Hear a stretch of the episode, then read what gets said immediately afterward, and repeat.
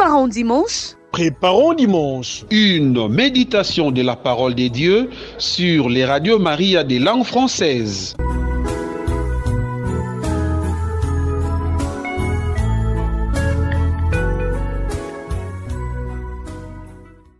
Chers auditeurs, chères auditrices et internautes de Radio Maria, bonjour.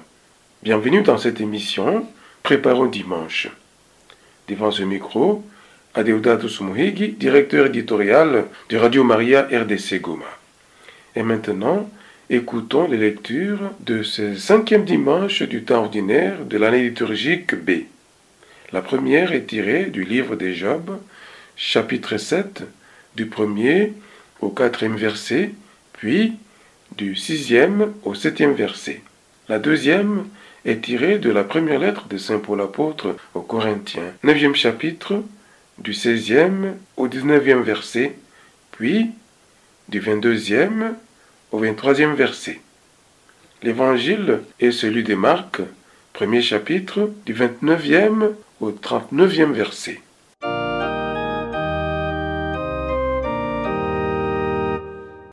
Première lecture. Lecture du livre des Job. Job prit la parole et dit Vraiment, la vie de l'homme sur la terre est une corvée. Il fait des journées de manœuvre. Comme l'esclave qui désire un peu d'ombre, comme le manœuvre qui attend sa paye, depuis des mois, je n'y ai gagné que du néant, je ne compte que de nuit des souffrances. À peine couché, je me dis, quand pourrais-je m'élever? Le soir n'en finit pas. Je suis envahi de cauchemars jusqu'à l'aube. Mes jours sont plus rapides que la navette du tisserand. Ils s'achèvent quand il n'y a plus de fil. Souviens-toi, Seigneur, ma vie n'a qu'un souffle. Mes yeux ne verront plus les bonheurs. Parole du Seigneur.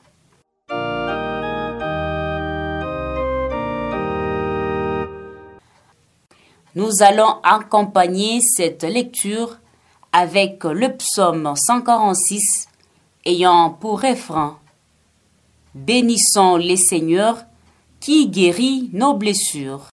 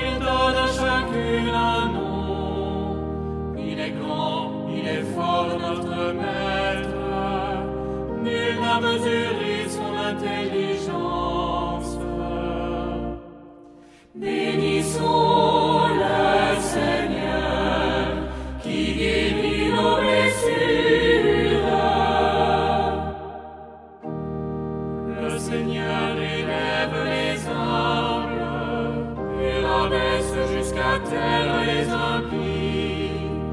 Entonez pour le Seigneur l'action de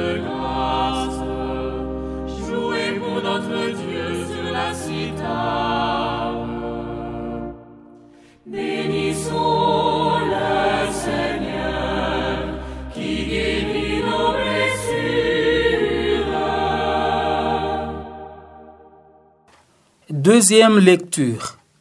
Lecture de la première lettre de Saint Paul apôtre aux Corinthiens. Frères, si j'annonce l'évangile, je n'ai pas à en tirer orgueil. C'est une nécessité qui s'impose à moi. Malheur à moi si je n'annonçais pas l'évangile. Certes, si je le faisais de moi-même, je recevrais une récompense du Seigneur. Mais je ne le fais pas de moi-même, je m'acquitte de la charge que Dieu m'a confiée. alors pourquoi recevrai-je une récompense? Parce que j'annonce l'évangile sans rechercher aucun avantage matériel, ni faire valoir mes droits de prédicateur de l'évangile. Oui, libre à l'égard de tous, je me suis fait le serviteur de tous afin d'en gagner le plus grand nombre possible. Je partageais la faiblesse des plus faibles pour gagner aussi les faibles. Je me suis fait tout à tous pour en sauver à tout prix quelques-uns. Et tout cela, je l'ai fait à cause de l'Évangile, pour bénéficier moi aussi du salut. Parole du Seigneur.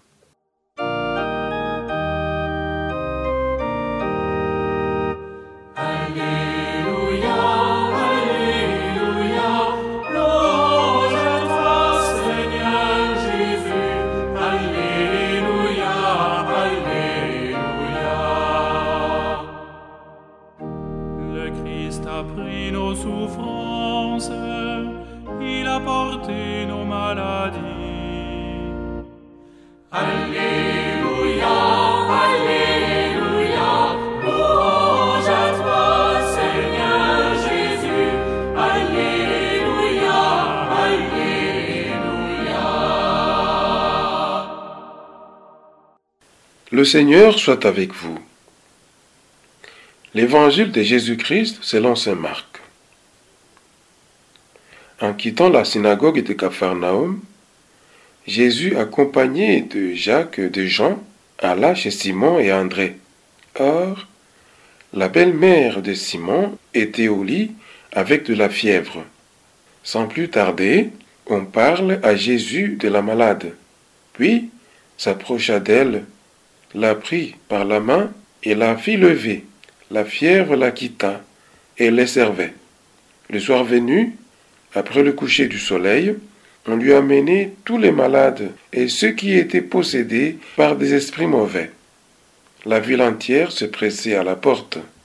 Il guérit toutes sortes de maladies, il chassa beaucoup d'esprits mauvais et les empêchait de parler parce qu'ils savaient, eux, qui il était.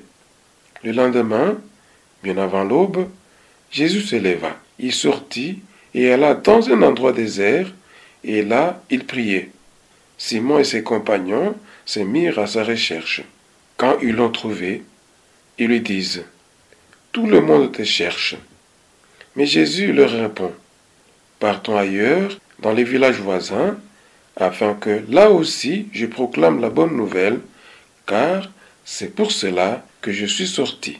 Il parcourut donc toute la Galilée, proclamant la bonne nouvelle dans leur synagogue et chassant les esprits mauvais. Acclamons la parole de Dieu.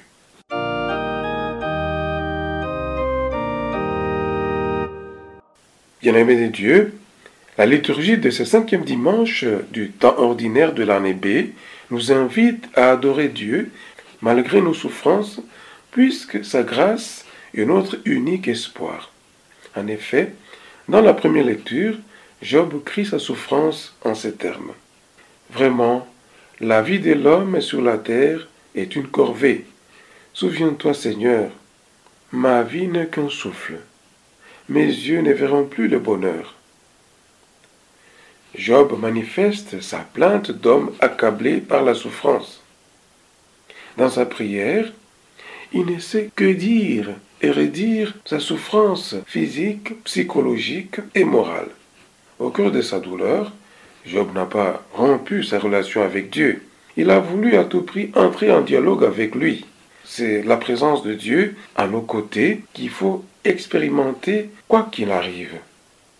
Ainsi, dans nos épreuves, l'essentiel est de savoir et de croire que nous sommes dans la main puissante, la main sage et bienfaisante du Créateur.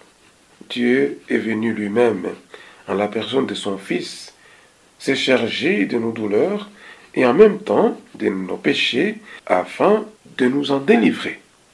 En fait, Dieu n'est pas indifférent aux souffrances de l'homme. Cela se manifeste dans la synagogue de Capharnaüm.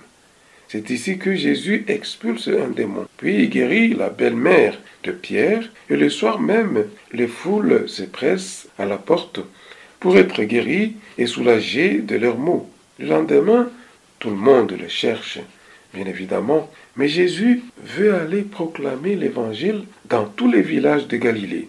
C'est pour cela qu'il est sorti. Dans la deuxième lecture, Paul affirme que l'annonce de l'évangile est une nécessité qui s'impose. Malheur à moi, dit-il, si je n'annonçais pas l'évangile.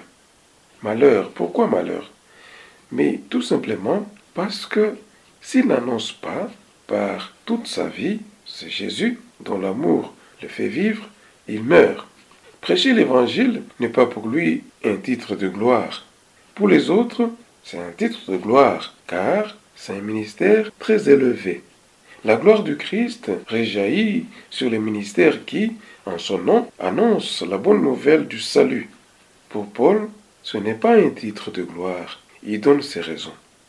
Comme le Christ a aimé Paul gratuitement, celui-ci aime et sert les chrétiens gratuitement. Cette gratuité sera la fierté de sa récompense, la joie intérieure de l'amour. Ainsi Paul se considère comme le serviteur, l'esclave des chrétiens, et cela d'une manière très concrète. Il ne leur demande même pas son pain quotidien, mais le gagne par un dur labeur. Pourtant, Paul était bien par naissance un homme libre, hébreu, fils d'hébreu, et au surplus, citoyen romain. Mais tout cela, il a compté pour rien. Pour en gagner le plus grand nombre, il faut les aimer, c'est-à-dire tenir compte de tout ce qui conditionne leur approche de Christ et leur progrès dans la foi. À toutes ces conditions infiniment variées, l'apôtre doit se soumettre par amour du Christ et de ses frères. Véritable servitude, mais servitude joyeuse à cause de l'amour. Pour remporter le prix, il faut se donner de la peine. Le désintéressement apostolique touche tous les biens d'ici-bas, mais aucunement ce que le Seigneur prépare à ses serviteurs. L'attente de ces biens soutient l'apôtre dans ses luttes et elle est un témoignage. Rappelons que l'évangile d'aujourd'hui comprend trois épisodes. La guérison de la belle-mère de Simon, les guérisons multiples opérées après le coucher du soleil et le départ de Capharnaüm vers les villages galiléens. Dans le premier épisode, nous pénétrons un autre monde. Quittant la synagogue, nous entrons dans la maison de Simon et André. En d'autres termes, nous quittons les milieux juifs traditionnels pour un milieu nouveau, la maison de Simon-Pierre, et qui évoque l'Église. C'est le lieu d'un rassemblement nouveau au sein du monde juif, la communauté ecclésiale. Notons que les versets 29 soulignent l'urgence de la mission de Jésus, accompagné ici de ceux qui ont entendu son appel et se sont mis à le servir. La même promptitude s'empare de ceux qui se trouvent à l'intérieur de la maison, car aussitôt que Jésus y est entré, on se met à lui parler de la belle-mère de Simon, alitée et fiereuse. Le geste de Jésus délivre la femme de la fièvre et se met à les servir. Dans l'Église, la vie quotidienne s'ordonne autour de ces deux pôles, bienveillance et service. Et dans le deuxième épisode, nous nous trouvons non plus à l'intérieur de la maison de Simon et André, mais à l'extérieur, devant la porte. Le soir est venu, et l'on amène à Jésus des malades et les possédés. On sent ici une ouverture de son action bienfaisante, une sorte de généralisation, d'universalisation. Ce qu'il a fait pour les possédés dans la synagogue et pour la belle-mère de Simon dans la maison, il le fait en public pour tous ceux qui se présentent et son action ne se ralentit pas lorsque le soir est venu. Mais ici, Jésus impose le silence à ceux qu'il a guéris ou délivrés. Ce n'est qu'après la résurrection que, pour la foule, l'ambiguïté de son identité sera levée. Jusque-là, mieux vaut se taire. Aussi Jésus recommande-t-il obstinément le silence à ceux qui seraient tentés de réduire l'approche du royaume à l'avènement d'espérances trop humaines. Dans le troisième épisode, le renommé qui s'attache à Jésus est signe du royaume. Mais les gens de Capharnaüm voudraient accaparer ces thaumaturges. Jésus, fidèle à la mission reçue du Père, n'est pas dupe du succès. Le matin vient avant le jour, alors que le sabbat est terminé. Il sort de la maison pour s'en aller prier à un lieu désert. Il reprend contact avec le Père et devant lui opère un discernement sur son action et sa présence parmi les hommes, car elle commence à devenir ambiguë. Ses disciples les rejoignent dans sa solitude, s'étonnant que leur maître fuit un ministère si prometteur. Ils sont devenus intermédiaires entre la foule et Jésus en disant Tout le monde te cherche. La réponse ne se fait pas attendre. Allons ailleurs, dans les villages voisins, afin que j'y prêche aussi, car c'est pour cela que je suis sorti. Il a conscience de la radicale loyauté qui doit régir son comportement, afin que les hommes puissent en vérité découvrir qui il est. Nous assistons à une manifestation secrète de Jésus. Sa présence parmi les hommes s'exprime par un engagement réel vis-à-vis de la souffrance humaine et des puissances du mal qui aliènent l'homme, parce que cet engagement est vrai. Jésus refuse la propagande facile et l'enthousiasme populaire. Il prend du recul et se dérobe devant un succès ambigu.